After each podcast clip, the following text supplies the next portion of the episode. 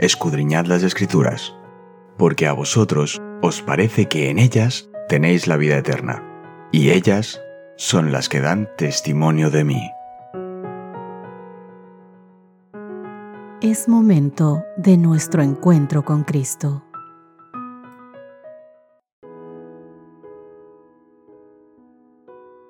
Hola, hola, ¿qué tal queridos amigos? Qué gusto poder encontrarme una ocasión más con ustedes en nuestro estudio diario de la Biblia. Hoy hacemos un pequeño resumen de lo que fue nuestro estudio de esta semana con el título El poder del Jesús exaltado. Nuestro texto base que nos dirigió durante todo este estudio lo encontrábamos en Efesios capítulo 1, verso 19 y verso 20 la palabra del Señor dijo, mediante el Espíritu Santo los creyentes pueden conocer la incomparable grandeza de su poder hacia los que creemos, según la acción de su potencia. Ese poder Dios lo ejerció en Cristo cuando lo resucitó de los muertos y lo sentó a su diestra en los cielos. Mis queridos amigos, cuando Cristo entró en los portales celestiales, fue entronizado en medio de la adoración de sus santos ángeles. Tan pronto como esta ceremonia hubo terminado, el Espíritu Santo descendió sobre los discípulos en abundantes raudales. Y Cristo fue de veras glorificado con la misma gloria que había tenido con el Padre desde toda la eternidad. El derramamiento pentecostal era la comunicación del cielo de que el Redentor había iniciado su ministerio celestial de acuerdo con su promesa, había enviado al Espíritu Santo del cielo a sus seguidores como prueba de que como sacerdote y rey había recibido toda autoridad en el cielo y en la tierra, y era el ungido sobre su pueblo. Los abrazos del Padre rodean a su Hijo y se da una orden. Hebreos capítulo 1 verso 6. Adórenlo todos los ángeles de Dios. Con gozo inefable los principados, las potestades, reconocen la supremacía del príncipe de la vida. La hueste angélica se postra delante de él, mientras el alegre clamor llena todos los atrios del cielo, diciendo, Digno es el Cordero que ha sido inmolado de recibir el poder, la riqueza, la sabiduría, la fortaleza, la honra y la gloria y la bendición. Apocalipsis capítulo 5 verso 12. Queridos amigos, los cantos de triunfo se mezclan con la música de las arpas angelicales hasta que el cielo parece rebosar de gozo y de alabanza. El amor ha vencido. Lo perdido ha sido hallado. El cielo repercute con voces que en armoniosos acentos proclaman al que está sentado en el trono y al Cordero, sean la alabanza, la honra, la gloria y el poder por los siglos de los siglos. Mis queridos amigos, con esto en mente, preparémonos para hacer nuestro pequeño resumen de esta semana. Hemos podido ver que en Efesios capítulo 1 versos 15 al 16 hay una oración, una oración de gracias e intercesión. Pablo, escuchando cómo los efesios crecían en amor y en fe, se siente tan contento, tan agradecido con Dios, que le motiva a prorrumpir en una oración de acción de gracias a Dios. Lo hemos visto en Efesios capítulo 1, verso 16.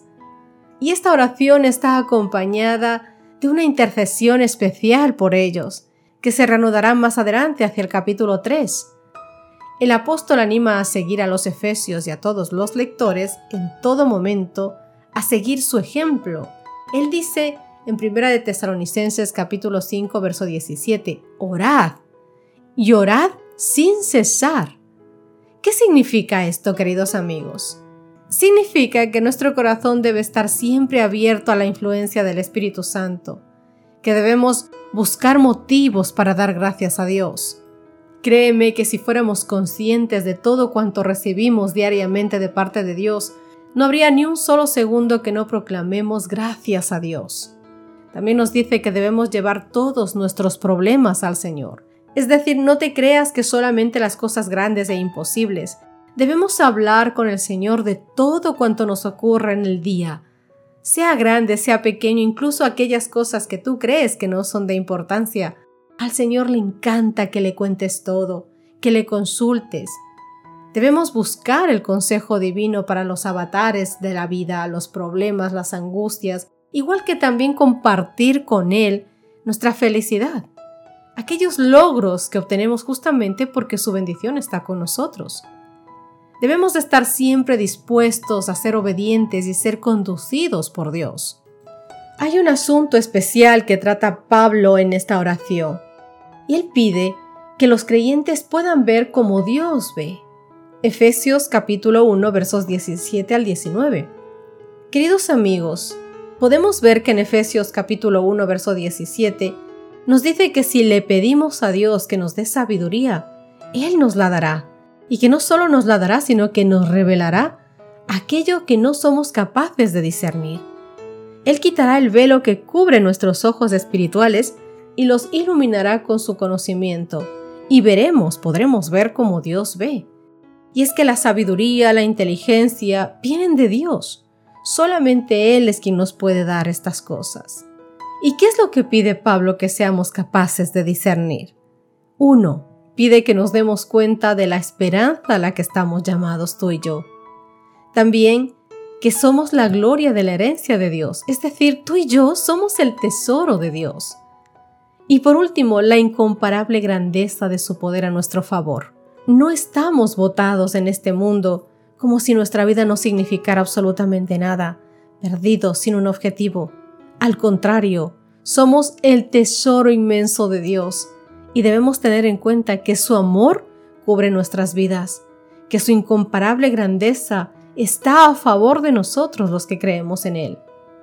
Por eso es que nos dice en Efesios capítulo 1, verso 20, que participamos del poder de la resurrección de Dios.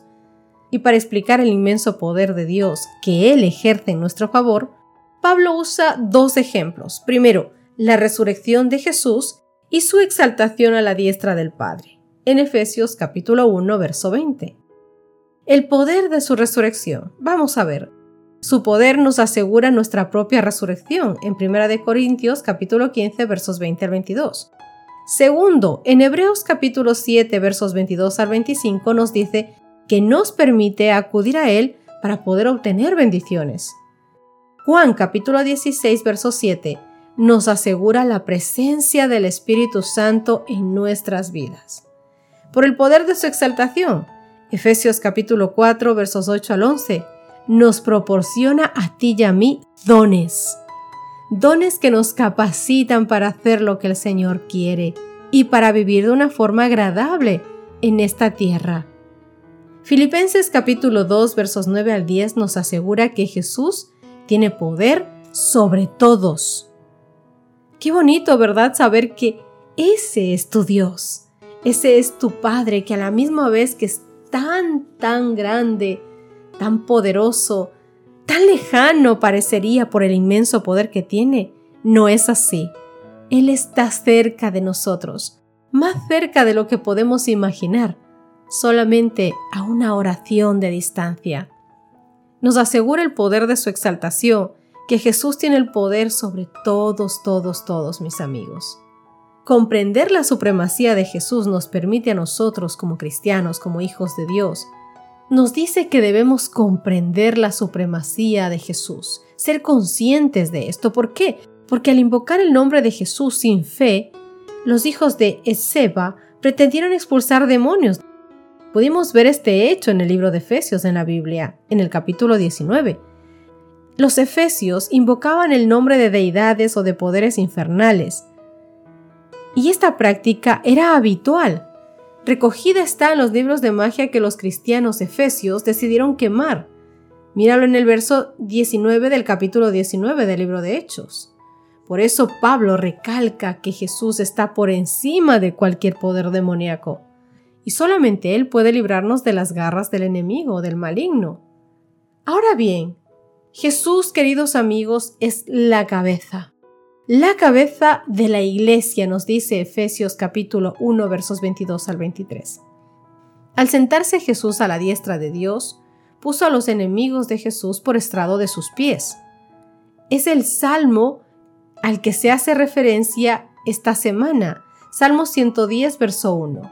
Y esto significa, mis queridos, que los poderes, Las autoridades, las potestades que dominan este mundo de tinieblas y las fuerzas espirituales malignas en las regiones celestiales contra las que tenemos que luchar están totalmente sometidas a Él, a Cristo.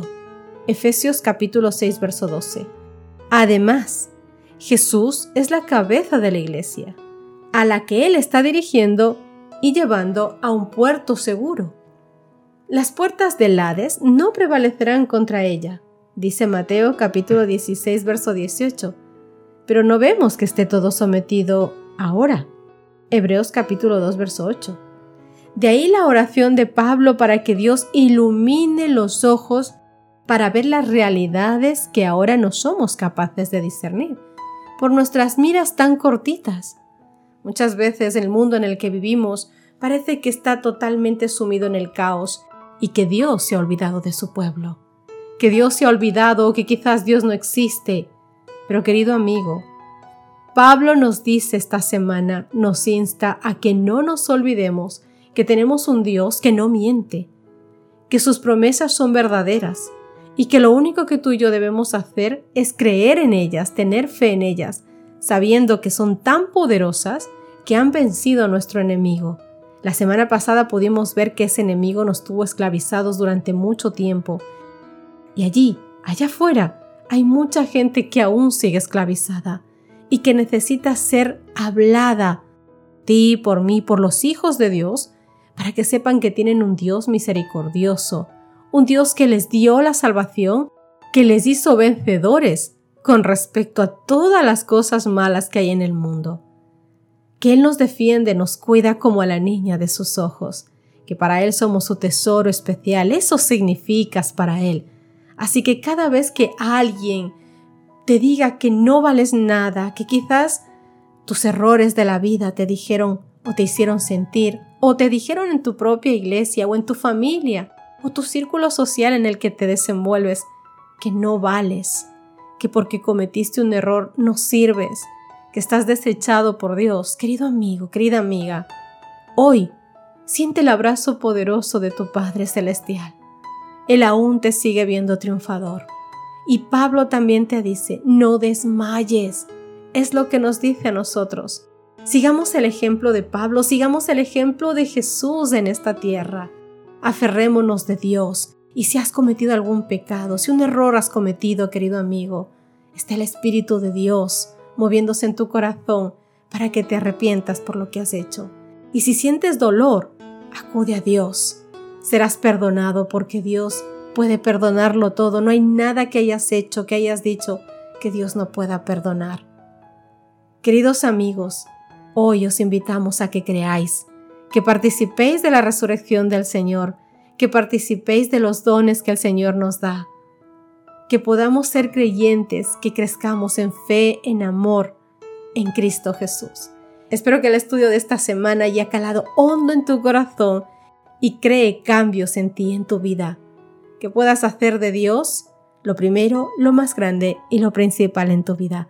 Que Dios te bendiga, nos encontramos en nuestro próximo estudio.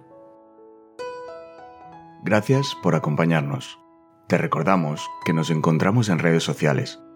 Estamos en Facebook, Twitter e Instagram como Ministerio Evangelike. También puedes visitar nuestro sitio web www.evangelike.com.